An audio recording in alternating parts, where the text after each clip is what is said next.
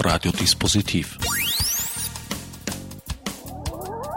Die Sendung im Programmfenster. Willkommen bei Radiodispositiv. Am Mikrofon begrüße ich wieder einmal Herbert Gnauer. Meine heutigen Studiogäste haben bereits Platz genommen. Nicole Enimosa und Isabella Gregor. Hallo. Äh, der Grund für die heutige Einladung hier ins Studio ist die bevorstehende Premiere von Verrechnet. Ein Stück nach einem Buch von Karl Giacassi, das du, Isabella, mit Karl zusammen äh, dramatisiert hast, wenn ich richtig verstanden habe. Äh, na, es ist ein bisschen anders. Es gibt ein, ein, ein, ein Stück, äh, vom, das der Karl Girassi geschrieben hat vor einigen Jahren, das sich mit dem Thema des Prioritätsstreits zwischen Newton und Leibniz auseinandersetzt. Äh, und wir haben jetzt dieses Thema genommen und haben ein neues Stück geschrieben. Und dieses neue Stück heißt Verrechnet. Und das ist also unsere Uraufführung. Wir haben eine komplett neue Dramaturgie, neue Figuren eingeführt. Also ganz was anderes. Es ist nur sozusagen das Thema aus einem früheren, aus einer früheren Arbeit von Karl Gerassi genommen und zu einem neuen Stück gemacht worden. In meiner Unbildung habe ich nämlich gedacht, der Text war vorher ein Roman. Äh, nein, nein. war es nicht. Nein, das war schon in, schon in, in direkter Rede, aber äh, es war komplett anders. Also es war hauptsächlich ging es da um diesen Prioritätsstreit und die haben sich einfach über den Prioritätsstreit unterhalten. Ähm, und jetzt haben wir den Prioritätsstreit genommen und ihn faktisch nur als ähm, ein Randgebiet äh, in unserem Stück, in dem neuen Stück ähm, hineingetan, äh, in dem es ja in Verrechnet äh, wieder um ähm, Intrigen, Streitereien, äh, um diese ganzen Geschichten Geschichten geht, sowohl in der Wissenschaft als auch am Theater. Und das ist ja nicht sehr weit weg voneinander. Na, jetzt sind wir schon mitten in, in sind wir schon Stück drin, praktisch. Gell? Jetzt ja. musst du uns schon ein bisschen genauer erklären, worum es da geht. Ja, okay. Also es ist ein, ein, ein Stück im Stück eigentlich. Äh, zwei Theaterautoren beziehungsweise ein Theaterautor möchte gerne ähm, ein Theaterstück schreiben eben über diesen Prioritätsstreit zwischen Newton und Leibniz beziehungsweise über ähm, über die Günstlinge des Newton, äh, die sich vom Newton ähm, dazu bringen lassen, einen Bericht, den der Newton geschrieben hat, und zwar selber geschrieben hat, zu unterschreiben, dass nämlich er derjenige ist, der als erster die Differentialrechnung erfunden hat und nicht der Herr Leibniz. Und äh, das ist sozusagen eigentlich das Thema, warum lassen sich Menschen äh, dazu verleiten oder glauben, sich verleiten lassen zu müssen, etwas zu unterschreiben, was sie eigentlich gar nicht unterschreiben wollen, wo sie eigentlich auch der Meinung sind, dass das gar nicht richtig ist. Aber meistens sind es doch so persönliche Ziele, die man da hat und wo man dann glaubt, äh, naja, wenn ich unterschreibe oder wenn ich dann dafür bin, dann wäre das doch eigentlich vielleicht lässig, weil dann würde ich vielleicht für mich irgendwie etwas Positives herausziehen bei der ganzen Sache, weil da weiß ich nicht, kriege einen besseren Job oder sonst irgendwas. Und das ist etwas, was ich, was da beschrieben beschrieben wird in der Geschichte. Und eine ähnliche Sache ist in unserer Realebene im Stück, nämlich wo, wo diese Theaterautoren miteinander dieses Stück schreiben äh, und die Polly Sterling, das ist die Nicole. Ja, ich? ja, die, genau, die Nicole, äh, eine junge Schauspielerin spielt, die unbedingt zum Theater möchte und sich äh, versucht da unabkömmlich zu machen bei diesen beiden Herren, die dieses Stück schreiben und sehr viel tut, damit sie ihre Rolle bekommt. Äh, und auch die beiden Männer gehen so miteinander um, dass man sagt, okay, was haben denn die beiden da jetzt eigentlich davon, wenn sie das Stück miteinander schreiben? Und es gibt dann im, zum Schluss eine Auflösung, wo man dann herausfindet, was die beiden dann davon haben, wenn sie das Stück gemeinsam schreiben. Aber die verraten wir jetzt nicht. Nein, die verraten wir jetzt nicht. Das ist sozusagen eine Überraschung. Ja, ab 24. November wird sie gelüftet und zwar im Stadttheater Walfischgasse. Richtig, genau, um 20 Uhr am Dienstag und äh, weitere Vorstellungen wirst du wahrscheinlich dann eh auch ankündigen, nehme ich mal an, aber sind im November noch ein paar, am 28. und am 29. Das ist das darauffolgende Wochenende und dann noch einmal im, im Dezember, 7., 8., 9. Dann gibt es ein bisschen eine längere Pause und dann erst im, im Januar, Februar wieder. Ja, und du hast das eh alle im Kopf. Ja, naja, so viel sind es ja nicht, dass das man sich nicht merken könnte. Beim Qualtinger, wie du dir diese Daten nur alle so merkst. Ja. Nein, aber es gibt ja auch für die, die sich weniger gut merken, gibt es ein, ein Website. Richtig. den Zeichen der Zeit folgend www.verrechnet.at. Da stehen die Termine sicherlich genau, auch. Und genau. auch noch eine Menge hübscher Fotos. Ja, viele Fotos sind dort und äh, Termine und Adresse des Stadttheaters und wo man Karten beziehen kann. Ich muss gleich Werbung machen. das ist alles auf der Website, ja. genau. Nicole, das äh, ist, glaube ich, dein erstes Auftreten in Wien. Ja, genau. Du hast die Schauspielschule in Innsbruck gemacht. Genau. Film und Fernsehen hast du schon gedreht, habe ich genau. gesehen. Genau. steht auch auf der Webseite. Steht auch auf der Webseite. Da, da habe ich es ja her. Na, wunderbar. Theater hast du auch schon gespielt in Innsbruck? Oder? Äh, nur in der Schauspielschule. Aha. Ja. Also ist Im praktisch Zuge der Schauspielschule. sozusagen der erste Sprung ins große, wirkliche Spring Schwimmbecken. Genau, also da habe ich ziemlich viel gemeinsam mit der Polly. also, dass ich auch ins Theater will und Isabella war so nett und äh, hat mir die Rolle angeboten. Ist das schwierig, wenn sich das sozusagen äh, das Theater am Theater gleich am Anfang äh, mit der ersten Rolle, wenn du einsteigst, spielst du eine Schauspielerin? Ja. Das ist, ist ja praktisch eine gedoppelte Ebene. Ja. Aber du wirst jetzt wissen, ob es schwierig ist. Ja. Also wir haben unsere Schwierigkeiten. Also ich habe schon meine Schwierigkeiten doch. Also es war nicht, also von Anfang an nicht unglaublich leicht, aber äh, es fängt sich an zu lichten und äh, wird äh, immer spannender und äh, die Arbeit. Äh, Im Stück schlägt ja sozusagen die, der Stoff, der Konflikt des Stoffes schlägt zurück äh, auf die real handelnden Richtig. Personen. Ja. Äh, ist, ist das bei deiner Arbeit an der Rolle auch ein bisschen der Fall? Entschuldige, ich habe die Frage jetzt nicht ganz. Naja, die. Situation, du bist eine junge Schauspielerin, die Ja. ihre erste Rolle hat und Ja. spielst eine junge Schauspielerin, die ihre erste Rolle haben ja, möchte. Ja, ja, also es sind schon äh, Parallelitäten, muss man sagen. Äh, stimmt eigentlich. Ja, allerdings. Und äh, ja, meine, so gesehen hat es eigentlich äh, extrem viel gemeinsam mit mir, was das betrifft, ja. Stimmt, ja. Ja, stimmt. Na, ich, ich glaube nicht, dass es, dass es schwierig ist. Ich glaube eher, dass es, äh, also so wie sich ja auch äußert, irgendwie, es ist einem ja nicht dauernd bewusst, ja, dass man sozusagen in einer selben, in einer ähnlichen Situation sich befindet. Und ich glaube, dass es sogar ganz gut ist, wenn man das nicht unbedingt äh, ununterbrochen vergleicht. Ähm, aber man ist in der Situation und man kann mit der Situation viel anfangen, einfach weil man sie sozusagen kennt. Und äh, ich glaube, das ist einfach eine gute Voraussetzung, um in so eine Rolle hineinzuschlüpfen. Ja, das glaube ich schon, dass es gut ist. Also eher, dass es extrem schwierig ist. Glaube ich, glaube eher nicht. Ich glaube, es wäre viel extremer, wenn man jetzt jemanden spielen muss, dem also der relativ weit weg ist von einem. Ja, also für mich zum Beispiel jetzt, wenn von, von der Arbeit her auch mit der mit der Nicole ist die ähm, die, die, die Erarbeitung der Polly äh, sozusagen schneller gegangen, also zum Beispiel die Lady Brasenose, die da auch vorkommt, die eine Lady ist, die älter ist, Naja, die reifer ist und so weiter. Ja, ja, ja. bin? Die du aber natürlich auch bist, ist eh ganz klar. Aber das ist, äh, das ist, äh, da muss man woanders ansetzen. Stimmt, ne? ja. Da setzt man einfach woanders an. Und so jetzt, weil weil man Situation so aus dem realen Leben so gut kennt, dann weiß man, wo man ansetzen soll, ja, weil es ja einem bekannt ist. Das meine ich, ist der Unterschied. Ja. Damit hast du schon einen weiteren Punkt angesprochen, wenn ich es richtig verstanden habe. Spielen da ja, äh, Moment, 1, 2, 3, 4 Akteurinnen und Akteure Ja. mehrere Rollen, also Ja. eine Umzugsorgie. Ja, ja, haben wir auch. Ja, ja, das war auch irgendwie für die, ähm, ich muss jetzt auch gleich erwähnen, für meine äh, Kostümbildnerin, für die Alexandra Burgstaller. Eine große, äh, große Herausforderung auch, weil ähm, dadurch, dass das relativ schnell gehen muss, ja, und die Leute auf der Bühne sind ähm, und sich relativ schnell in diese andere Situation, also in die gespielte Situation begeben müssen, teilweise auch so, jetzt schauen wir uns das mal an und so irgendwie und dann spielen sie es, aber das muss relativ schnell gehen. Also es gibt für uns nur es sind keine vollkommenen Umzugsorgien, sondern die Figuren, also die realen Figuren, wie wir sie immer nennen, also in unserer Realität, ja, äh, die haben dann nur so kleine Attribute, zum Beispiel, was weiß ich, wenn einer jetzt den, den Dr. Arbuthnot spielt, dann hat er eine Allonge-Perücke und einen Stock, ja, oder der Mr. Moirfred, ein Franzose, ein, ein Wissenschaftler, hat einfach einen speziellen Hut, ja. Ähm, also es sind einfach nur Attribute, die die Figuren äh, jetzt vom Kostüm her verändern und die Haltungen und die Sprach, die Sprachgeschichten sind anders. Also der Moirfred hat dann einen französischen Akzent oder der Mr. Bonnet hat einen Schweizer Akzent und das ist, sind die Haltungen, die körperlichen Haltungen und ein paar Attribute dazu. Erinnert mich an die Produktion, bei der wir uns vor einem Vierteljahrhundert inzwischen begegnet sind. Die heilige Johanna der Schlachthöfe. Oh ja, wir- natürlich, ja. Ich glaube, zu 25. oder so haben wir 150 Rollen so Richtig, gespielt. genau, genau. Und das im Winter im Freien. Du Zur erinnerst Hälfte. dich zur Hälfte. Das war wirklich extrem.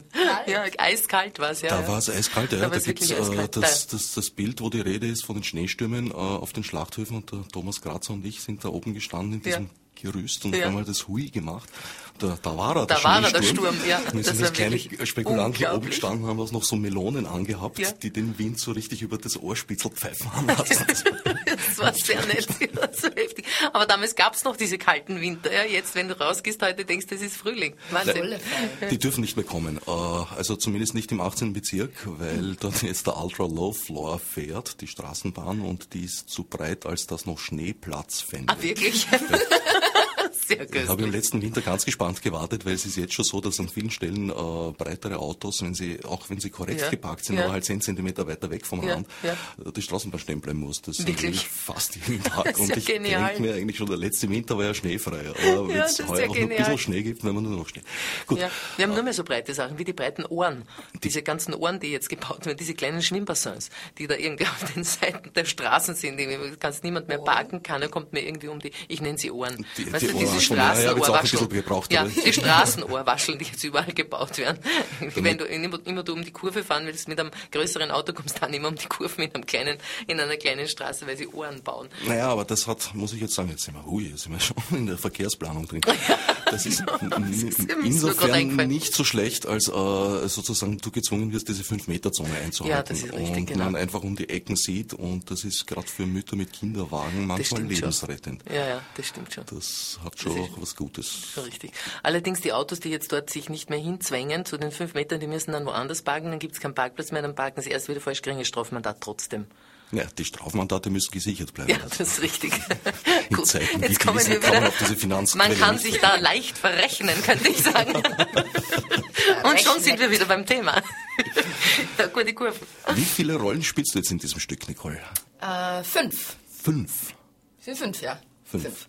Also eine nur, also der Bonnet ist die fünfte, aber die Ja, ja, na, gut, trotzdem spielst du auch, ja. Wohl, fünf. Mhm, also ja. zwei Männer und äh, drei Frauen. Macht dir das eher Spaß, so schnell, kurzfristig von einer Figur in die andere zu schlüpfen? Oder? Super. Also Super. Schon. Also Das heißt, du bist eine Komödiantin.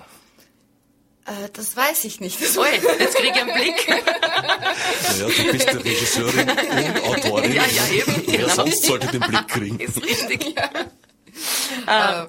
Ja, ja. Gutes Timing, ja. Gutes Timing, genau. Timing ist alles, wie wir wissen, genau. Genau, ja. Oder sehr viel zumindest. Ja, viel. Beim Figurenwechsel auf jeden Fall, ja. Beim stimmt. Figurenwechsel auf jeden Fall, ja, das Und stimmt. inklusive Umzugsgeschichten, ne? also ein paar Umzugsgeschichten. Umzugsgeschichten. Wobei ich sagen muss, ja, die Umzugsgeschichten, also die Kostüme helfen ja auch extrem. extrem. Extrem, stimmt. ja. ja. Ich finde auch sehr schön. Also ja, wirklich der Alexander Wirklich tolle Burgstall auch Kostüme. sein. Das die, die sind, muss ich möchte unbedingt, ja, muss man sagen, die Kostüme sind wirklich sehr schön. Ja. Na, ich bin schon gespannt, weil ihr seid jetzt mitten in den Endproben, Ja, in der ja, heißen ja. Phase, Ja, ja, in der sich heiße Phase. die Theaterwunder ereignen oder Ja, auch nicht. richtig. Ich habe aber den Eindruck, ihr seid bester Laune, also Ja, ja. Wir sind Schauspieler. also ich, ich bin schon ein bisschen nervös, muss ich ganz, ganz ehrlich ja, sagen. das gehört dazu. Ja. Ja, das gehört dazu. Ein paar Globulis. Ja, genau, bei ist. Globulis, dann geht's schon hier, Beruhigungstropfen. Ja, äh, ja äh, schau, im Endeffekt ist es so, entweder es geht super gut, dann kann man sowieso freien Herzens lachen und wenn es nicht gut geht, dann muss man trotzdem aus Galgenhumor lachen. Also äh, lachen kann man da und dort. Nein, wir sind ganz gut unterwegs, sage ich jetzt einmal. Ähm, es gibt natürlich immer wieder so Einbrüche, wo man sagt, okay, woran liegt's jetzt, dass das oder das nicht rüberkommt oder das oder das jetzt sich einfach nicht zu halten ist jetzt, wenn man es irgendwie öfter öfter macht und dann geht man nochmal ran und dann verändert man auch noch einmal was, um es griffiger zu machen. Ich habe sogar gestern noch ein paar Kürzungen gemacht, einfach um die, äh, um wirklich den, den, den Fokus auf das zu lenken, worauf man ihn lenken möchte und wirklich die Geschichte einfach klarer zu erzählen. Ähm, das ist natürlich das Gute, wenn man selber auch Autor ist, äh, dann kann man das natürlich auch machen. Auf der anderen Seite ist es auch äh, teilweise sogar ein bisschen schwieriger, weil man sich natürlich mit dem Text so gut auskennt und man hat ihn so intus, dass man sagt, dann kann man das jetzt eigentlich streichen und erzählt sich das dann noch und so weiter. Also das sind manchmal so, paar, so, so kleine Kämpfe, die man sich, mit sich selber führt. Ähm, Die Autorin sagt, nein, das muss drin bleiben, das ist genau, wichtig. die Regisseurin sagt, das gehört raus, das muss weg. Was gestrichen ist, kann nicht durchfallen. Genau, genau. Das sind schon Entscheidungen, die man da trifft, ja, absolut. Du bist jetzt sehr vielseitig unterwegs. Also begonnen hast du als Schauspielerin, ja. hast aber sehr bald begonnen, auch Regie zu führen und ja. das nicht am Sprechtheater, sondern auch im Musiktheater. Ja, also das, äh, ich habe so in den letzten Jahren begonnen, ein bisschen im Musiktheater mehr zu machen und möchte auch sehr gerne mehr im Musiktheater machen. Das ist etwas, was mir meiner Meinung nach sehr liegt ähm, und was mir auch unglaublich viel Spaß macht. Einfach, äh, äh also Spaß, das klingt immer so, oh, ist schon so nett und äh, man macht das so nebenbei. Das stimmt natürlich nicht. Es ist sehr anstrengend, Musiktheater zu machen, weil man mit sehr vielen Leuten zu tun hat und ähm, sehr genau vorbereiten muss und äh, so manche Dinge, die man im Sprechtheater entwickeln kann während einer Probenarbeit, ja im Musiktheater nicht entwickeln kann, weil da gibt's die Musik, die ist vorgeschrieben und man hat nur die und die Zeit, äh, ein bestimmtes Bild umzusetzen. Auf der anderen Seite gibt's natürlich wieder Vorgaben und äh, ich finde es halt wahnsinnig schön, mit Musik zu arbeiten. Also es immer, hat auch mehr Sachzwänge. Ja, also, ja, es hat mehr Sachzwänge und es gibt auch eben, was weiß ich, ähm, man muss einfach Rücksicht nehmen auf, ähm, auf äh, weiß ich nicht, wenn, musikalische, wenn, musikalische Geschichten oder wenn der Sänger eine Mörder-Arie hat, dann muss dem einfach einen Raum geben und äh, dass er sie singen kann und den Atem dafür hat. Und wenn er eine kleine Stimme hat, darfst du ihn nicht darfst hinten, nicht hinten stellen lassen, und was genau, genau, der große genau. Zeffirelli gemacht hat Richtig, mal, ja. habe ich beobachtet. Ah, wirklich? Ja? ja, der hat seinen Escamillo in, in der Carmen sowas von sterben lassen. Echt wahr? War ein guter Sänger, aber mhm. er hat keine besonders große Stimme gehabt mhm. und der Hund Vielleicht hat er ihn nicht gemocht.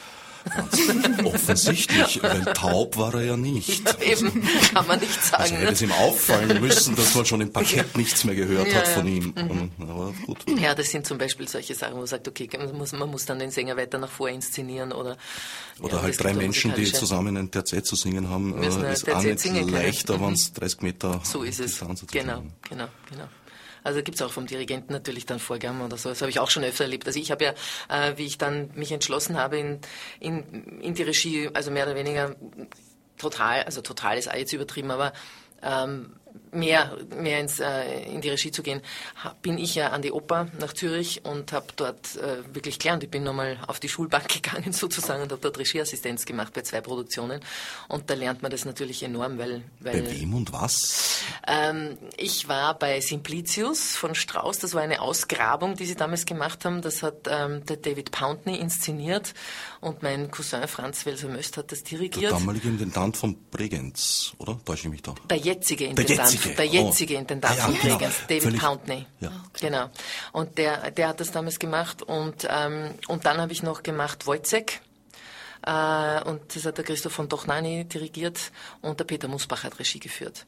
Und da war ich auch, da war ich dann eben auch Assistentin und äh, habe dann auch noch Inspizientin gemacht, weil der Wojciech einfach sehr schwierig ist und sie auch auf der anderen Seite noch einen Inspizienten gebraucht haben und wo, wo immer es geheißen hat, wir brauchen noch da und da, ich habe immer gemeldet, habe gesagt, ja, ich, ich, ich, ich, ich mache das, einfach um das zu lernen. Auch musikalisch sehr schwierig. Auch musikalisch sehr schwierig, ja. Doch Nani ist ein sehr verlässlicher ja. Mann. Ja, ja, ja. Aber es war toll. Also ich habe wirklich sehr viel gelernt. Und dann ab da bin ich ja hauptsächlich ins Musiktheater und jetzt habe ich eben bei den Tiroler Festspielen in Erl was gemacht und jetzt im Blindenmarkt, bei 20 Jahre Blindenmarkt habe ich Choregie gemacht mit Michael Gaschal bei der lustigen Witwe. Also ich bin, ähm, ich hoffe, ich fange an, mehr und mehr ins Musiktheater zu gehen. Also ich bemühe mich sehr drum und ich würde das einfach sehr, Lustige sehr Witwe ist jetzt ein, ein, ein Thema, das, das kann ich jetzt nicht auslassen.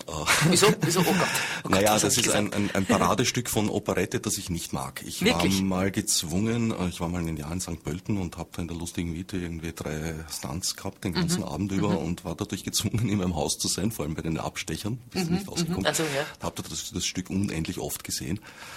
Und habe sie vor einiger Zeit wieder gesehen in der Volksoper ja. in einer sehr braven Aufführung. Mhm. Also gerade mhm. der Mensch, der den Danilo gesungen hat, mhm. sehr, hat sehr ordentlich gesungen. Aber das ist zu wenig gewesen, eindeutig. Also das war einer der langweiligsten Operetten und Opernabende, die ich je erlebt habe. Ich bin überhaupt kein großer Operettenfreund, Oper eher. Ja, ja. Was macht man mit so einem eigentlich zuckersüßen äh, Stück ge gespickt mit sexistischen Witzchen, die heute alle eigentlich elendslangweilig und sterbensöd sind, also nach meinem Empfinden zumindest. Also ähm, jetzt, pff, äh, ja, soll man jetzt so auf die Schulter klopfen? Ich weiß nicht. so irgendwie, aber ich habe, nein, nicht mir eigentlich, sondern wirklich auch den Sängern, die da mitgewirkt, mitgewirkt haben in, in Blindenmarkt. Äh, die waren dermaßen komödiantisch und die haben sich dermaßen auf Komödienspiel eingelassen. Das war wirklich unglaublich. Also es, es war so super, mit denen zu arbeiten und deshalb hat mich der Michael Gaschel ja eigentlich auch engagiert gehabt zuerst, weil, äh, weil das eben komödiantisch inszeniert werden sollte und ich habe ja auch viel Komödie schon inszeniert, Fedot und Uraufführungen gemacht und äh, also wirklich lustige, lustige Stücke auch aufgeführt. Und, äh, und, und über den Otto Schenk, mit dem ich ja sehr lange ähm, äh, Othello darf nicht platzen gespielt habe, wo wir jetzt gerade die 470. Vorstellung abgeschlossen haben am 11.11.2000 neun äh, und damit jetzt diese Produktion auch wirklich äh, begraben ist. Das Bühnenbild wirklich? wurde bereits zerschnitten, also es zersägt rituell und zersägt. rituell zersägt. Wow, ja, genau. Wie lange ist es gelaufen? Über zehn Jahre, glaube ich. Äh, 19 Jahre ist es 19 gelaufen. Jahre. 19 Jahre vor ausverkauftem Haus, das muss man auch noch dazu sagen. Also es war wirklich enorm. Ja. Und ich habe auch mit dem Otto Schenk, also ich durfte die Regie führen bei Canaria, einer Uraufführung, wo der Otto Schenk die Hauptrolle gespielt hat. Und ähm, von ihm habe ich einfach sehr viel, was Komödie betrifft, gelernt. Ja, der ist einfach ein unglaublicher Komödiant und da kann man einfach wirklich wahnsinnig vom Zuschauen und vom mit ihm spielen und äh, auch ihn inszenieren dürfen und so weiter. Man kann wirklich sehr viel lernen. Das ist wirklich super und ähm, hat mir auch wirklich viel gebracht, total. Und ja, und so kam ich dann irgendwie jetzt über die Komödie inszenieren dann eben nach nach Blindenmarkt und äh, und wir haben wirklich toll gearbeitet und die Sänger waren so toll. Also die haben sich dermaßen eingelassen auf diese Arbeit und äh, haben selber so einen Spaß gehabt und so ein Tempo und so eine, also es war, es war wirklich lustig. Ich habe mir dann eine Vorstellung angeschaut, äh, später dann, wo die einfach diese, diesen Spaß so weit getrieben haben, dass ihnen selber eigene Sachen nur eingefallen sind und so. Also es war wirklich lustig. Es war eine echte Gaude, ja, das, muss ich heißt, sagen. Ihr habt das Stück jetzt praktisch nur als Vorwand betrachtet, genau. äh, um sich an Quarl zu machen. Ja, wir haben ein wirklich lustiges Stück auf die Bühne ges ge gestellt mit diesen wunderschönen Liedern, die du vielleicht nicht magst, aber die, mit diesen Liedern, die sie da singen, die, die, äh, ja, also mir, mir gefallen sie, mir, also mir gefällt auch nicht alles. Es gibt eine oder andere, wo ich sage, das bräuchte ich da jetzt nicht drinnen haben. Aber, mh, hm, äh, aber es gibt für mich schon sehr, sehr schöne musikalische. Äh, Nein, ich möchte es auch nicht über Gebühr runter machen. Ich meine, Lehrer war ein genialer nein, Musiker, ja. vor allem ein genialer Arrangeur. Ja. Also das, das ist wirklich enorm, was er da geleistet hat. Und nein, mit dem Vorspiel einer Leha-Operette würde Andrew Lloyd Webber drei Lebenswerke bestreiten. Ja, wahrscheinlich, das wahrscheinlich. Muss man auch sagen. Also, aber es ist auch von der Geschichte, also es gibt ja ganz andere, ganz andere Operetten noch. Also von der Geschichte her ist, ist die lustige Witte ja wenigstens eine, Liebesgeschichte, die irgendwie halt ihre, ihre Auf und Abs halt hat und da kann man schon, da kann man schon was erzählen. Und Liebesgeschichten gehen immer am Theater. Es gibt schlimmere, ja, das ja, ist das ist Ja, schon, würde ich auch so sehen. Ja. Also die einzige, die ich wirklich mag, ist eigentlich für mich keine Operette mehr, sondern, naja, was ist es eigentlich? Eigentlich äh, eine Gesellschaftskomödie, die Fledermaus. Mhm. Das ist eine Satire. Mhm. Ja klar, Fledermaus ist ja nicht umsonst so oft überall und äh, lang gespielt. Ja. ja. Aber Absolut auch nicht richtig. Ganz, ganz leicht. Nein, sicher nicht. Nein, ich nicht. Ja, klar. Mir war, ja, also ich habe auch, auch bei der lustigen Witwe, auch das ist nicht leicht zu inszenieren. Ja. Aber es ist, es ist schön zu inszenieren und es ist gut auf, es ist wirklich aufgegangen und darüber war ich dann auch sehr froh. Waren wir alle sehr froh. Klar. Jetzt muss ich dich als, äh, bei mir ist es ja schon sehr lange her, ich bin ja äh, schon eigentlich kann ich schon sagen, ich bin schon lange nicht mehr am Theater. Mhm. Äh, wie geht's einem, wenn man ein Stück 19 Jahre lang spielt? Ich habe es nicht 19 Jahre lang gespielt, sondern nur der Otto Schenk, die Gabi Jacobi und der Gideon Singer, eigentlich bis auf zweimal, wo er mm, krank war. Also den kann man eigentlich dazu rechnen. Die haben es wirklich 19 Jahre lang gespielt. Ich habe es nur neun Jahre gespielt. Na gut, okay. Äh, ist aber auch eine lange Zeit. Ja, ist eine lange Zeit. Äh, ja. Wie oft, weißt du das ungefähr? An die 100 Mal. Ach so, gut. Das, ist, das ist nicht so tragisch. Nicht so tragisch Nein, ne? das ist nicht so schlimm. Weil in den letzten Jahren wurde es nicht mehr so oft gespielt. In den ersten Jahren ist es natürlich viel öfter gelaufen. Äh, aber eben, wie gesagt, 470 Vorstellungen insgesamt und ich in den letzten neun Jahren circa 100. Ja. Verstehe. Ja, das sonst denke ich mir irgendwie, also wenn man das so hundertmal im Jahr spielt, über neun Jahre hinweg, ja, muss man ja. dann irgendwann mal so weit sein und sagen, bitte lasst mich doch raus. Ja, halt ja, ja. Also ich habe gesagt, das ist so wie die, wie die, die, die Wiener Mausefalle sozusagen, nicht die Londoner Mausefalle, sondern die Wiener Mausefalle. Ähm, äh, und die Mausefalle, Mausefalle hat natürlich Umbesetzungen, ist eh klar. Also kein Mensch kann da dermaßen lang dabei sein. Und der Otto Für Schenk ist halt... nicht so Theater eingeweichten, die Mausefalle läuft, glaube ich, sogar immer noch. Läuft die immer noch in London? Das weiß das ich jetzt gar nicht. Aber es ist jedenfalls über Jahrzehnte Über Jahrzehnte in London Agatha gelaufen. Christie? Ja, ja, ja. Dramatisierung? Über Jahrzehnte gelaufen, ja. Das ist unglaublich. Also, ich weiß nicht, wie viele Vorstellungen die gehabt haben. Wann hast du deine letzte Vorstellung gehabt? Das hast du mir gar nicht gesagt. Am 11.11. Ah, 11.11.2009, echt. Wieso hast du nichts gesagt? Wunderbar. Faschingsbeginn. Ja, ja, genau, genau. Nein, das war, das war schon schön. Wie würdest du dir das wünschen, so lange Spielserien? Bitte? Würdest du dir das wünschen, so lange Spielserien? Weil auf der anderen Seite ist es ja auch eine gewisse Sicherheit. Ne? Es ist eine gewisse Sicherheit, weil ich kann das gar nicht sagen. Äh, also ich glaube, Abwechslung ist schon gut. Also 19 Jahre dünkt mir jetzt schon etwas sehr lang, muss ich sagen. Vor allem, ja. wie, wie, wie oft haben die das im Monat äh, ja, am Anfang sicher oft, also am Anfang sicher, weiß ich nicht, sieben bis zehn Mal im Monat oder so sicher. Ja. Die, die Geschichte ist nur die, also ich glaube schon, wenn man immer vor ausverkauftem Haus spielt und die Leute haben einen solchen Spaß und so, ja, ich mein, dann das, baut einen das, das natürlich immer auf. Ja, das ist schon schön. Also wenn man sieht, das Publikum ist da und das Publikum liebt einen und man liebt das Publikum dafür, äh, dann ist das irgendwie schon sehr lässig. Also das ist irgendwie schon ein sehr schöner, ähm, eine schöne Gemeinsamkeit. Und das macht natürlich dann Spaß, wenn man das Gefühl hat, man spürt für jemanden, dem das taugt. Ja. Und dann ist das super. Wo ja. ist denn das gespielt worden? Kammerspiele. Theater ah, okay. in der Josefstadt. Ah, okay. Mhm. okay. Es ist ein schönes Gefühl, am Abend ins Haus zu kommen und zu wissen, es wird ausverkauft ja. sein. Und das ist nicht so oft zu erleben, leider. Ja, ja, das stimmt. Und es ist einfach herrlich. Also wenn man merkt, die Leute wollen und kommen und stellen sich an für Karten und so, ist das wirklich sehr schön, weil man das Gefühl hat, man wird für die Arbeit, die man da tut, weil man ja nicht weiß, wenn man, so wie wir jetzt, mitten in der Probe, wir sind mitten im Probenprozess, wir wissen ja nicht, ob die Leute das annehmen, was wir da machen oder nicht. Ne? Also ist es, äh, wird es angenommen, ja oder nein? Man kann irgendwie vermuten, ja, man kann sich auch täuschen, ähm, aber man kann sich verrechnen, genau. äh, aber deshalb ist es zum Beispiel immer ein Punkt, wo man sagt, ah, ist lustig, ah, hört man natürlich oft. Also was ist das für ein Stück und so, ist auch lustig, ja. Und ähm, also jetzt zu verrechnen kann ich nur sagen, ja, es ist auch lustig. es, äh, wir hängen sozusagen nicht in der Wissenschaftsschleife, sondern äh, es geht wirklich um diese Figuren, die das spielen und die haben auch viel Spaß dabei. Äh, es wird gestritten, es wird geliebt, es wird gelacht, es wird äh, in dem Stück wirklich auch alles getan. Ähm, geschlagen. Geschlagen, genau. Also aber nur sanfte Ohrfeigen ausgeteilt. ähm, äh, das ist äh, ja, das ist die, das ist wahrscheinlich auch die äh, das, der Nervenkitzel bei der Premiere, sage ich mal, wo man einfach das Gefühl hat, kommt's, mögen es die Leute oder mögen sie es nicht. Äh, Wie es im Stück selber heißt, äh, ist äh, das Publikum nicht der ultimative Richter. Und das ist dann im Endeffekt für uns natürlich auch immer ein Thema. Naja, vor allem das Publikum ist ja jeden Abend ein anderes. Eben. Das ist auch das Spannende ja. am Theater. Ja. Das ja, ist total spannend. jeden Abend an. Ja. Ich habe das selbst erlebt, also dieselbe Vorstellung ja. äh, vor unterschiedlichem Publikum und einmal ist das gefahren wie die Feuerwehr. Genau. Und das zweite Mal hast du dich gefragt, ist das Haus leer und dann hast du runtergeschaut und es war gesteckt voll. Ja, ja, ist nur alle auf den Händen gesessen. Ja, ja.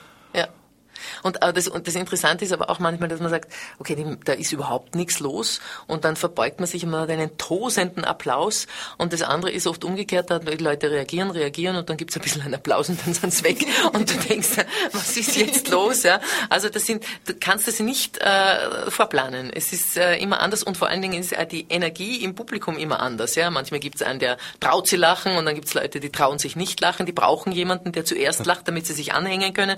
Das ist halt je nach Charakter, ja. Und das, ähm, je nachdem, wie, man, wie, die, wie das Publikum zusammengewürfelt ist, funktioniert es oder funktioniert es nicht. Ja. Ja, das, was ich gerade beschrieben habe, das habe ich mal wirklich kalt-warm erlebt. Ein, ja. ein Tag, äh, das war in der Schweiz und war Abstecher in Fribourg, glaube ich. Mhm. Und das war ein sehr junges, studentisches Publikum und denen hat das gefallen und das mhm. war Shakespeare. Äh, wie es euch gefällt. Ich bin ja Legastheniker und verwechsel es immer mit was ihr mit wollt. Mit was ihr wollt, ja. wie so viele. Diese Legasthenie haben viele. und den einen Abend ist es immer voll gefahren und den nächsten Abend waren wir wieder zurück in unserem Haupthaus in Solothurn. Mhm. Und dort war absolut eisiges Schweigen und wir waren hoch motiviert mhm. und haben gesagt, na, das ziehen wir jetzt trotzdem durch und wir sind ja. gekommen bis zur Pause. Nach der Pause ist das dermaßen umgespitzt in die Erde gefahren echt? und es konnte niemand von uns verhindern. Es mhm. wollte echt wieder wirklich jeder und jede Einzelne mhm. wollte den Abend weiterziehen, ja, so ja, wie es gestern war. Ja. Naja, das ist völlig in die Erde gefahren und mhm. liegt heute noch dort. Begraben. Das ja vergessen, außer von uns Mitwirkern. Ja. ja. Naja, überhaupt habe ich äh, den Eindruck, früher hat man gesagt, Theater, Theater ist so gefährlich und, und, und sowas Unsicheres, das stimmt schon, das hat sich auch nicht geändert. Ich glaube, es ist äh, seit also in den letzten 25 Jahren noch um einiges schwieriger geworden. Allerdings gilt das auch für alles andere. Also im Prinzip sehe ich jetzt das Theater auch nicht mehr unsicherer als irgendeinen anderen Job, den man ja auch täglich verlieren kann. Ja, das äh, stimmt, glaube ich, auch. Also kann das eigentlich nur bejahen. So einfach ist es, ist unsere Lebenssituation ja nicht, was das betrifft. Auf der anderen Seite habe ich mir manchmal gedacht, dadurch, dass ich schon sehr lange frei bin, also ich arbeite nicht, nicht angestellt, sondern äh, freiberuflicher oft, also ich bin schon angestellt an den Theatern, aber, aber man kriegt ja die Engagements, äh, also man ist jetzt fest an einem Haus, aber dann hat man Engagement in der Stadt oder in der Stadt. Ich war lange in Deutschland, ich war in der Schweiz. Ähm, so dass man sozusagen diese Unstetigkeit im Laufe seines Berufslebens dann auch akzeptiert als einen äh, zum Beruf gehörenden Teil. Ja? Also diese, diese Suche nach den Dingen, wo man sagt, okay, was machst du eigentlich im nächsten Frühjahr? Ja, ich weiß es noch nicht, keine Ahnung. Und dann kommt wieder was oder man hat ein eigenes Projekt und so weiter.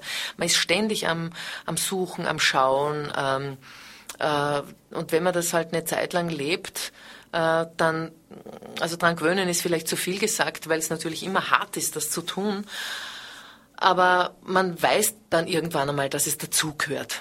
Man muss das machen, um irgendwie neue Jobs aufzureißen und solche Sachen zu machen. Und ähm, in der jetzigen Zeit haben wir immer gedacht, vielleicht haben wir sogar irgendwie einen Vorsprung, was das betrifft, weil wir das gewohnt sind, das zu machen. Ja? Und nicht jetzt plötzlich nach, ich weiß nicht, äh, zehn Jahren Festengagement oder 15 Jahren Festengagement, äh, jetzt plötzlich in die Situation geraten, uns einen neuen Job suchen zu müssen. Und das ist fast härter, wenn du wirklich, also denkst, du hast einen festen Job und du hast einen fixen Job und du magst deinen Job auch und du bist gerne in deinem Job tätig, dass du plötzlich vor dem Nichts stehst. Ja? Weil wenn du deinen Job dann nicht mehr hast und viele Jobs sind einfach nur im Angestelltenverhältnis machbar, äh, dann stehst du plötzlich da und hast keinen Job. Und wenn du älter bist, ich erlebe das jetzt gerade irgendwie mit bei einigen Freunden, die, äh, weiß ich nicht, jetzt äh, Ende 40 sind oder, oder, oder so um die 50, die sagen, okay, wo könnte ich denn mich überhaupt noch bewerben, wer nimmt mich noch, ja? Und jetzt ist unsere Lebenserwartung aber so hoch, ja? Und im Endeffekt denkst du, ja, du kannst ja nur locker 30 Jahre, 30 Jahre leben. Was machst du denn 30 Jahre? Arbeitslos 30 Jahre? Äh, das ist ja eigentlich undenkbar, ja? Also irgend, und das ist so, das ist schon also sehr harte Situation im Moment, finde ich auch. Ja. Und auf der anderen Seite ist auch im Theater nicht anders. Also die kleinen Theater haben alle kein Geld. Ja. Man kann kaum was verdienen. Das heißt, Leute arbeiten zwei, drei Jobs fast zur selben Zeit, damit sich das finanziell überhaupt ausgeht. Oder sonst bist du halt einer der Privilegierten, die die Festengagements am Burg, Josefstadt und Volkstheater kann man eigentlich auch nicht mehr dazu rechnen, weil die auch nicht sehr viel Geld verdienen. Äh, aber, aber eigentlich ist es nur mehr Burg und, und Josefstadt, wo man so ein, ein Grundgeschichte hat, wo man sagt, ja, das, die verdienen nur ganz gut. Äh, und dann ist eigentlich, also Volksoper und, und Staatsoper, das Musiktheater rechne ich jetzt nicht, weil da gibt es noch immer mehr Geld. Ja, ja. Funktioniert auch anders. Aber ist auch internationaler. Ist auch internationaler und so weiter. Aber Sprechtheater jetzt kann man eigentlich sagen, ja, die, die haben, die haben das Privileg, ein Festengagement zu haben und alle anderen suchen, sind unterwegs, äh, müssen sich was einfallen lassen, haben Ideen, Projekte, kriegen ihre Jobs ja, und sind also schwer, schwer als Eigenmanager unterwegs. Ja. Also es ist eher ein Doppeljob eigentlich. Das ist eher, das würde mich jetzt eigentlich auch interessieren, Nicole, wie du, wie du das siehst jetzt, wie du, wie du mit deiner, äh, klar, du hast auch eine Agentin und so weiter, ja. aber man muss ja selber auch viel tun, ne? Naja, sicher, sicher. Ja. Also äh, vor allem, ich meine, es ist ja äh, also eigentlich seit eineinhalb Jahren extrem schwierig geworden. Also ich mhm. habe ja davor hauptsächlich äh, Film, Fernsehen gemacht und äh, die Förderungen bleiben aus mhm. und äh, also es passieren dann auch solche Sachen, dass du eine Zusage für ein Projekt kriegst und äh, du bereitest dich darauf vor und äh, die Finanzierung geht über Österreich, also wird nicht durchgereicht und das macht dann Deutschland und äh, Deutschland nimmt dann nur äh, die deutschen Schauspieler, also mhm. ist auch schon passiert und mhm. es ist hart geworden und äh, äh, auch die Castings werden immer weniger und äh, man, also man muss sich schon überlegen, äh, was man daneben macht, wenn es jetzt einmal äh, nicht so rosig läuft mhm. und deswegen habe ich auch äh, zweites Standbein äh, gesucht, weil weil es im Moment einfach wirklich schwierig ist. Mhm. Aber dann bist ja du gekommen, Isabella. Und äh, ja, ja. Äh, spiele jetzt Theater. ja. Drängt sich natürlich die Frage auf, äh, was ist das zweite Standbein? Miau.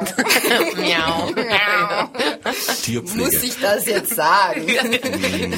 Schweige. Na gut, wenn ich nicht muss, dann muss ich nicht. Nein.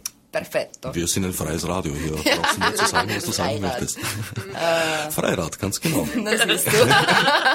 das ist der Innsbrucker äh, Schwester-Bruder-Betrieb. Ja. ja, ja, ja, genau. Ich weiß, der ist in der Höttinger Gasse. Da fahre ich immer vorbei. Ja. Ah, jetzt nicht mehr. Hermann Schwärzler. Die haben auch, die haben es auch nicht so leicht. Ja. Also ich glaube, inzwischen haben sie wieder einen besseren Status, aber ja. der Van Star wollte ihnen eigentlich die Subvention völlig streichen ja, und auch die Frequenz wegnehmen mm. und ich glaube einem Radio Marie zuschanzen oder so. Mhm. Aber das wurde erfolgreich verhindert. Ja. Aber unter Selbstausbeutung mm. der, der Kolleginnen und Kollegen. Wollte gerade noch was sagen, da fällt mir ein, äh, wir haben ja Viruswüste Männer mal also als Projekt von der ja. Schule, also Schauspielschule gehabt und da haben wir auch bei Freirad äh, drüber geredet, über das Stück Viruswüste Männer. Na, hoffe ich doch, dass Freirad auch dem Theater den Raum widmet, den geeigneten und ausreichenden. Ja, wir sind jetzt ungefähr bei der Halbzeit angelangt. Ja. Ich werde euch jetzt noch einmal vorstellen, weil sonst wäre ich wieder gescholten von aufmerksamen Hörerinnen und Hörern, die neugierig sind und das wissen möchten. Nicole Ennemoser Grüß euch. Spielt die Polly Sterling im Stück und Isabella Gregor ist die Autorin und Regisseurin ja, in der genau. Doppelrolle. Grüß Gott, noch einmal, ja. Doppelrolle, ja. Wie, wie, wie, wie läuft das eigentlich, äh, so die Jobanbahnung, sage ich mal ganz flapsig? Äh, sind das in erster Linie eigene Produktionen und Projektideen, die du halt irgendwo bei einem Theater oder bei einem Subventionsgeber einreichst oder, oder wirst du eher engagiert Nein, es ist beides. Also jetzt zum Beispiel die, die Produktion, die wir jetzt machen, verrechnet, ist ein, ist ein eigenes Projekt das der Karl Gerassi und ich gemeinsam sozusagen ins Leben gerufen haben, äh, wo ich dann eben das Theater gesucht habe, wo wir spielen könnten. Und äh, wir sind dann immer, ja, ich bin dann, ich bin dann eben aufs Stadttheater gekommen. Ich habe davor eine Produktion dort, eine kleine Produktion nur gemacht, äh, Traummänner verzweifelt, Traummann verzweifelt gesucht mit der Stella Fürst. Und äh, da habe ich die Frau Ammersfeld auch kennengelernt. Und überhaupt fand ich, dass dieses Theater sich wirklich äh, einen, einen unglaublichen Namen gemacht hat in der kurzen Zeit, in der die Frau Ammersfeld das führt und wirklich sehr, sehr tolle Produktionen dort laufen und tolle Leute auftreten. Und ich habe auch einige Sachen besucht und ich fand auch jetzt auch vom Publikum ähm, und äh, vom Raum und vom Rahmen und von der Menge des, der, des, also von der Größe des Publikums, der Menge der Sitzplätze und so weiter, äh, fand ich das einfach ein, einen guten Raum, äh, unser Projekt dort unterzubringen und die Frau Ammersfeld hat dann bei einem Gespräch oder nach einem Gespräch äh, dann ihr Ja gegeben und fand das auch eine gute Sache. Und jetzt sind wir da im Stadttheater gelandet. Also das sind dann alles Eigeninitiativen. Also da geht es dann wirklich von unser eigenes Projekt, dann gehe ich für, dann schaue ich nach dem Theater, wo wir es machen können, welche Schauspieler spielen, äh, wo wir das Geld aufstellen, etc. All diese Geschichten. Das ist dann wirklich eine eigene Sache. Aber es gibt natürlich auch so Sachen wie, ähm, wie ich damals Kanari in, in den Kammerspielen inszeniert habe im, im Theater in der Josefstadt. Da habe ich am, am Premierenabend habe ich zwei Angebote bekommen, zum Beispiel Regie zu führen. Ja.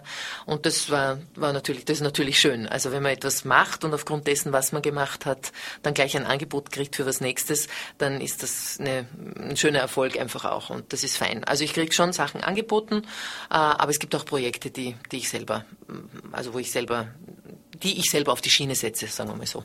Ja.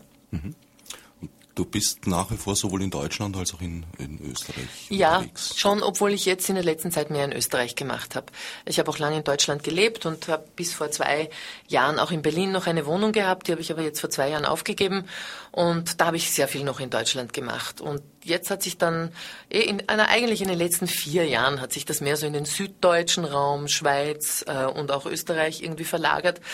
Und dann gab es auch irgendwie keinen Grund mehr, äh, da länger in Berlin zu sein, weil es eigentlich nur mehr weit weg war und ich eigentlich nie mehr in Berlin war, weil meine Arbeitsorte immer woanders waren.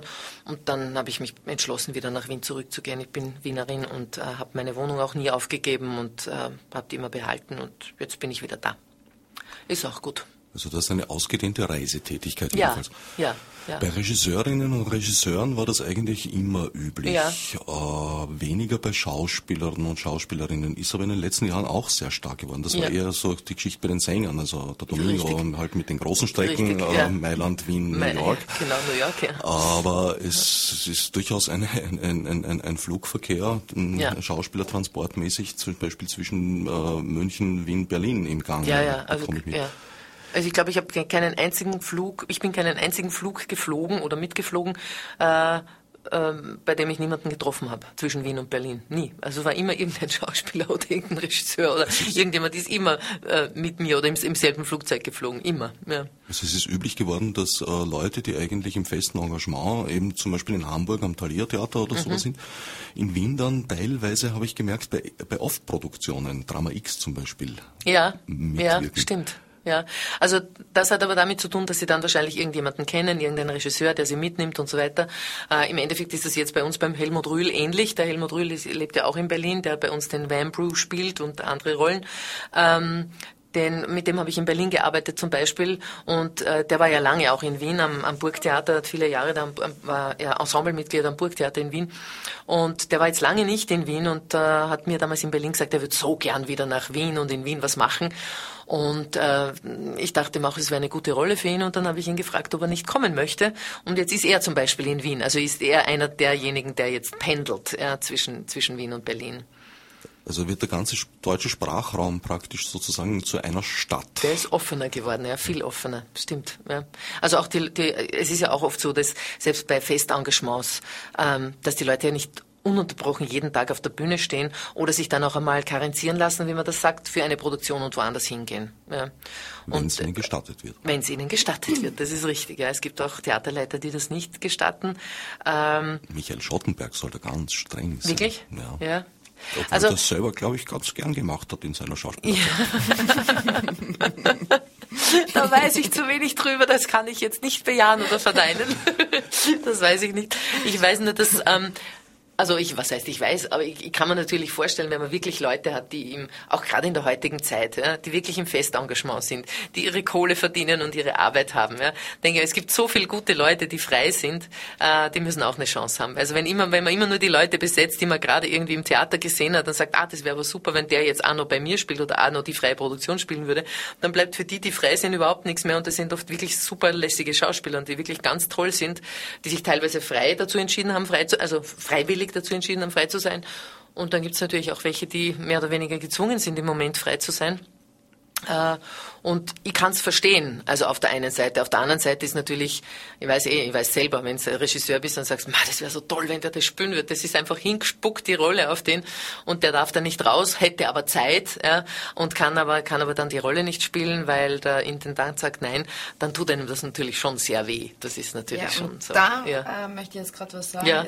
weil eben die Leute was schon spielen, denen mhm. das meistens äh, angeboten wird. Das mhm. finde ich so wahnsinnig schade, dass äh, Leute, die noch nicht so bekannt sind oder äh, fest irgendwo äh, was haben, dass die nicht gefragt werden. Also mhm. die äh, dann, also die Nachwuchsschauspieler oder die Jüngeren, sage ich mal, die bekommen äh, echt wenig Chancen heutzutage. Mhm. Das, ist das hat sich wirklich geändert. Ja.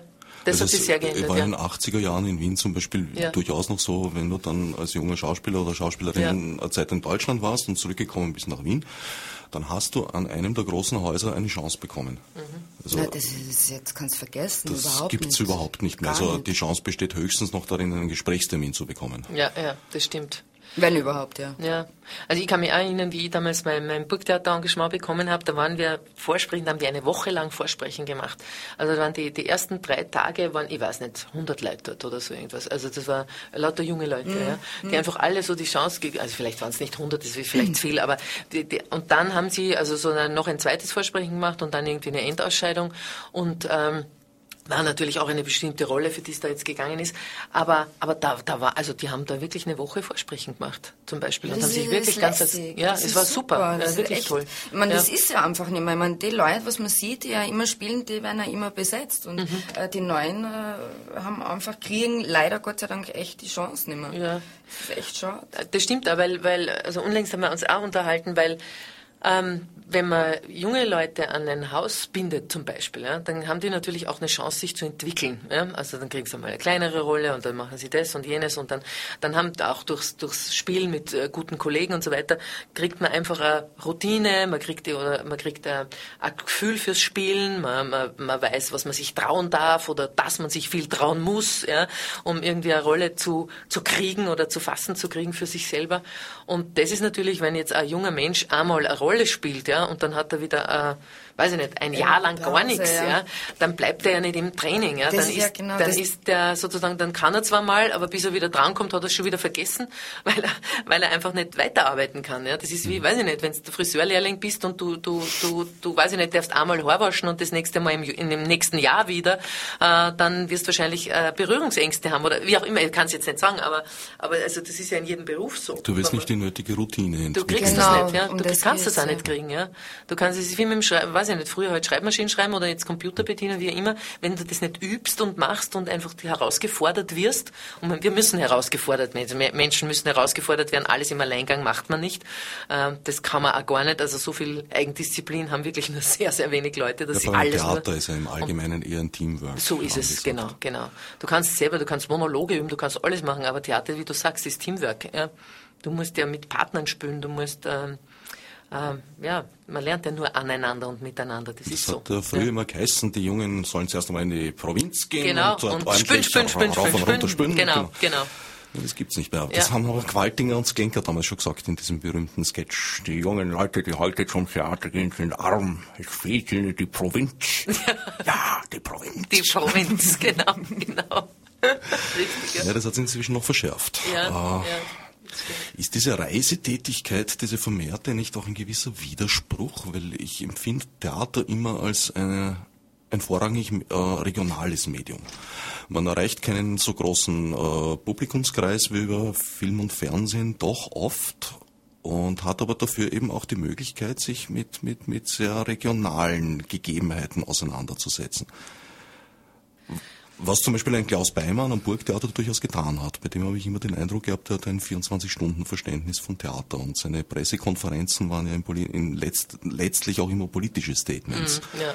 Und haben sich ganz konkret auch die ja, Programmierung ja. bezogen. Mhm. Nicht alles natürlich, nein, nein, aber von der Linie her. Ja. ja, das stimmt, aber das war eigentlich eh das letzte Mal. Beimann war eh der Letzte, der das gemacht hat im Großen und Ganzen. Also jetzt, was Wien betrifft, muss man eigentlich so sehen. Also jetzt mit, mit auch mit politischen Statements und so weiter, das, das ähm, äh, haben wir ja in Wien nicht mehr in der Form. Na, ich kenne zwei Theater, die in der Hinsicht sehr klar positioniert sind. Das ist der Raubenhof und das ist der Hupsi Kramer mit seinem Dreiraum-Anatomietheater. Das war es aber dann. Ja, das stimmt. Ja, genau, das war es aber dann. Ja, stimmt. Also aber ich sage jetzt einmal so, Häusern, also von den fixen Häusern, ja, und so weiter möchte das ich stimmt jetzt vielleicht. Nein, das stimmt schon. Aber ich, ja, aber ich sage sag jetzt einmal so die, die, die, die, großen, die großen subventionierten Häuser. Zum Beispiel äh, war das Burgtheater damals bei unter Peimann das letzte Mal in dieser, ja. in dieser Form aktiv. Bevor ja. es von Bachler gerettet wurde, wie er so gerne sagt. Aber es ist schon vorher ganz gut gelaufen. Ja, ja na, da waren doch diese ganzen, äh, äh, äh, na, also nicht nur, nicht nur was die Stücke betraf, sondern überhaupt gab es da immer wieder, immer wieder Auseinandersetzungen, die ganzen ähm, ähm na, er hat es geschafft, dass äh, in Wien, Wien war immer die, die, die Staatsoper der, das, das Streitobjekt. Die mhm. Taxifahrer haben über die Staatsoper diskutiert, waren nie drin, mhm. aber das war die Staatsoper. Gut, die war teurer und, und, und hat damals einfach mehr internationales Renommee praktisch gebracht, ja. was ja eine große Rolle gespielt hat im mhm. Nachkriegsösterreich. Das Burgtheater war sozusagen die zweite Geige, das hat der Beimann umgedreht. Mhm. Das, äh naja, er hat schon sehr verstanden, wie man das, wie man das Haus im Gespräch hält. Ja, total. Also das muss man schon sagen. Ich habe tolle Produktionen dort gesehen, das ist überhaupt keine Frage. Das war ja, Hugo, ja. Ja, ja, absolut, überhaupt keine Frage. Und er hat auch geschafft, wirklich viele junge Leute reinzubringen. Also er hat wirklich, er hat es wirklich auch gedreht, was das Publikum betraf und so weiter, was natürlich geblieben ist und auch die jetzigen ähm, Intendanten sicher, also jetzt auch in den letzten Jahren gehalten haben. Ja, und, und, und, und wahrscheinlich, also sicher auch. Ja, Bachler hat eigentlich das daraus gemacht, was er gut kann, nämlich einen Festspielbetrieb, einen ganzjährigen. Also man hat in Wien die äh, erstklassigen Regisseure gehabt, die erstklassigen ja. Schauspieler aus dem gesamten deutschen Sprachraum. Aber letztlich habe ich es eigentlich als ein Theater empfunden, das eben mit der Stadt und der Situation äh, weniger zu tun gehabt hat, als mit der Positionierung im deutschen Feuilleton.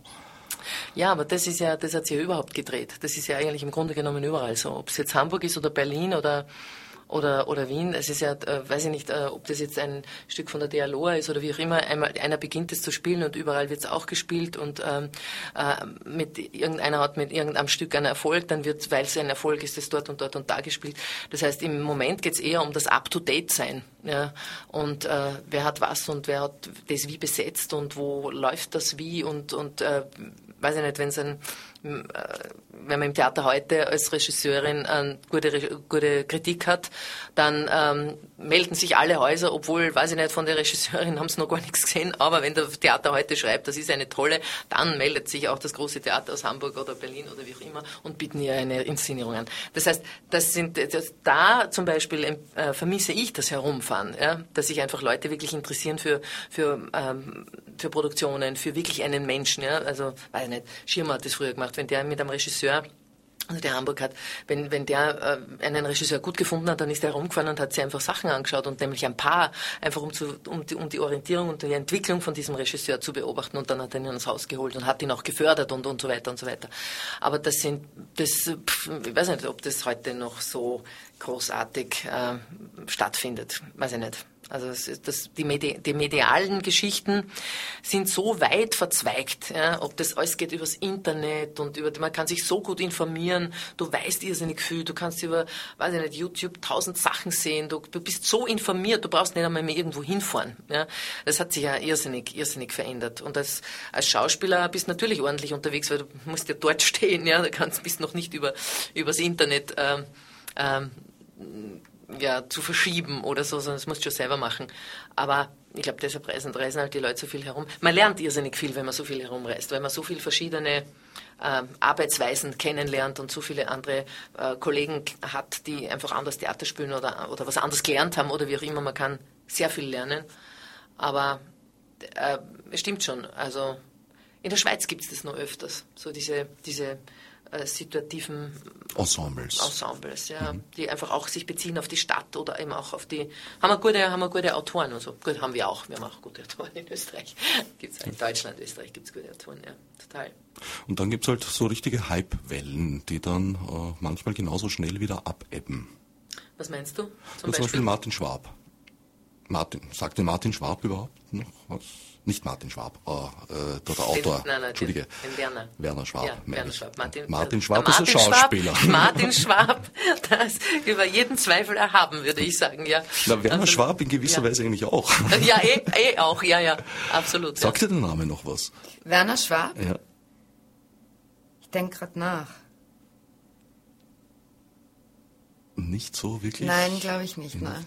Na gut. Dann muss ich zugeben. Wollen wir die Geschichte von Werner Schwab kurz erzählen? Erzähl sie du, du kannst es sicher besser zusammenfassen. Naja, schwer, ich bin kein Spezialist für Werner Schwab. Äh, Werner Schwab war ein, ein Außenseiter, der jahrelang äh, Stücke geschrieben hat, ohne selbst im Theater in Kontakt gekommen zu sein, wirklich. Äh, er hat in seiner Jugend ein paar Aufführungen in Graz halt so gesehen, wie so Schüler in Schulen, in, äh, in, in, in Theater halt geschleppt werden. War er nicht so begeistert davon, von dem, was er gesehen hat, äh, wenn man die Interviews liest, aber hat sich trotzdem für Theater interessiert und hat begonnen, so im Alleingang, äh, sich einen eigenen Stil, einen ganz eigenen Stil an Stücken, Stücke Schreibtechnik zu entwickeln. Eine, äh, zum Beispiel eins? Sehr viel, das bekannteste wahrscheinlich sind die Präsidentinnen. Mhm. Mit dem ist er damals bekannt geworden. Das sind Theater ja. heute abgedruckt worden und auf einmal ist eine ja. Welle über den ganzen, ganzen deutschsprachigen ja. Raum gegangen. An allen Häusern wurde plötzlich Schwab gespielt, mhm. zu Recht. Mhm. Er war ein enormer Vielschreiber und hat in ganz kurzer Zeit auch enorm viele Stücke rausgebracht. Also er konnte diese Nachfrage überraschenderweise mhm. bedienen. Mhm. Tolle Sprache auch. Ja. Eine enorme ja, Sprachbeherrschung. Ja. Mhm. Es gibt ein Stück von ihm, äh, das heißt Troilus Theater und Cressida Wahn, äh, das auch eben so sich mit der Situation Theater am Theater mhm. beschäftigt. Dieser Mensch hat im Endeffekt nur ganz kurz wirklich selber mit dem Theater zu tun gehabt. Das waren drei Jahre oder sowas. Dann ist nämlich gestorben in einer Silvesternacht. Mhm. Ganz überraschend. Nein, eigentlich gar nicht so überraschend. Er hat sich verbrannt, ja. kann man sagen. Ja. Äh, dieser Mensch hat, wie aus dem Text schon klar hervorgeht, in diesen paar Jahren mehr vom Theater kapiert als andere in ihrem ganzen Leben. Ja, ja. Na gut, dann war er tot, dann war natürlich noch einmal ein Schaumgipfel auf der Halbwelle und dann ist er aber zusammengebrochen. Also du kennst ihn gar nicht mehr. Du hast mhm. jetzt 2005 naja, die Präsidentinnen kenne ich schon. Ich bin auch der Meinung, dass wir das in Innsbruck, äh, also dass das in Innsbruck einmal gespielt wurde. Sicher. Aber sicher, also ja. sicher, ja. ja. Uh, aber gelesen von ihm, glaube ich, weiß ich jetzt nicht. Ich ich glaube, zu lesen ist auch gar nicht so einfach. Ja, eh. Zu sehen zu ist sehen, ja, ja, sehr ja, gut. Ja, ja, stimmt, ja, absolut. Sie bei so. Johanna, also bei der Johanna ist, ist, ist einer der Punkte in die Heilige Johanna der Schlachthöfe. Ja, das ist auch. Dadurch, dass ich das damals mit dir zusammen gespielt habe, Ja. kenne ich ja relativ viele Leute, die dieses Stück gelesen haben. Es ist niemand darunter gewesen, zumindest ist mir niemand bekannt gewesen, der es geschafft hat, über das siebte Bild hinauszukommen beim ersten Lesen. Ja, das stimmt. Der Text ist, ist eigentlich heftig zu lesen. Ja, und ist in dem heftig, Moment, ja. wo du beginnst. Mhm. aber schon am Tisch, das mit verteilten Rollen sozusagen zu lesen, wird schon plastischer. Und in dem Moment, wo es dich dann hinstößt, wird es überhaupt erst. Ja, Ja, ja. dann wächst's. Ja, das ja. ist wie diese Blume, wie heißt die, Rose von Jericho. Just, ja, Rose die von ins Wasser Jericho, wirfst ja. und dann geht's so danach auf. geht sie so auf, ja. Na, ist es ja auch, ist es ja auch aufgegangen. Das, Das war ja eigentlich ja auch ein schön. spannend. Ja, es war spannend, ja, aber spannende Produktion auch, ja. Total, war's, ja. ja. Und wir machen auch eine spannende Produktion. Ich schaue nämlich jetzt irgendwie, dass wir irgendwie ja bald verschwinden wieder. Verrechnet. Genau, im Stadttheater AT. Walfisch. genau. Wollen wir mal auf zurückkommen. Nadeln praktisch. Ja, ja genau. Wir, wir müssen ja, wir haben heute wieder Probe jetzt am Abend. Machen wir wieder einen, einen Durchlauf. Werden wir jetzt schauen, dass wir durchs Stück kommen. Gut, gut, gut durchs Stück kommen. Da hat es ein paar Verschiebungen gegeben, habe ich mitbekommen mit den Durchläufen. Ja, da hat es ein paar Verschiebungen gegeben. Es war dann irgendwie klar, dass wir am zweiten Teil doch noch ein bisschen was arbeiten müssen, bevor wir in den, bevor wir in den Durchlauf gehen. Und jetzt sind wir bei den Durchläufen angela angelangt und ähm, ja, jetzt, ähm, jetzt sind wir dabei. Jetzt gehen wir in den Endspurt. Fand das übrigens sehr, sehr nett von deiner Assistentin, dass sie mich immer so am Laufenden gehalten Ja, hat. das muss sein. Ja, das ist Ganz doch klar. Liebe Grüße. Das Nein, ja, war ja. extrem professionell Ja. und nett von ihr. Wir sind auch alle sehr professionell, ne? produktionstechnisch gesehen. Und nett, wie ich jetzt sagen kann nach einer Stunde Sendung mit euch. Dankeschön. Ja, wir sind doch ohne Musik ausgekommen, siehst du? Ja, sehr, ich habe es nicht geglaubt. nicht geglaubt, ja. Recht geht das. Aber jetzt sind wir am Ende des heutigen Programmfensters. Ich verabschiede mich von Nicole Enemoser Tschüss. und Isabella Gregor. Ja, vielen Dank. Auf Wiedersehen. Ich sage nochmal geschwind die URL www.verrechnet.at, Ja. wo man sich äh, alle Vorstellungstermine heraussuchen kann. Genau. Vielleicht gibt es eine Wiederaufnahme. Ja, na, eine sogenannte Wiederaufnahme gibt's dann im Januar, Februar. Ja, darüber Januar, Februar. Aber und dann werden, werden wir schauen, genau. Aber jetzt einmal ist November, November, Dezember, Ende November, Anfang Dezember Sonst- und dann Ende Jänner, Anfang Februar. Eine ganz, ganz alte Form des dislozierten Theaters wäre die Tournee, so ist angedacht. Ja, haben wir angedacht, ja. Es wäre auch äh, möglich für eine Tournee, weil das Bühnenbild nicht sehr kompliziert ist. Auch ein sehr schönes, sehr spezielles Bühnenbild vom Erich Oeberlacker, äh, der auch das Licht machen wird. Und äh, ja, es wäre eine gut zu transportierende Bühne, nicht sehr kompliziert. Vier Leute, nicht sehr kompliziert zu transportieren, geeignet für eine Tournee. Ja, dann wünsche ich euch toi toi toi für den 5, nein, 24. 24. Dienstag, der 24. ist die Premiere. Dienstag. Ist die schon Daumen aus- halten. ist die schon Daumen ausverkauft, halten. oder? Ich glaube, es gibt noch ein paar wenige Restkarten, fünf, sechs Stück oder sowas in der Richtung. Äh, ganz wenig Rest, Restkarten gibt's noch, ja. Also husch husch Ja. auf ins äh, Walfischgassentheater. Genau. Fürs Zuhören dankt Herbert Gnauer. Otsnef Margot mit Murnesi. Fichte subsidiar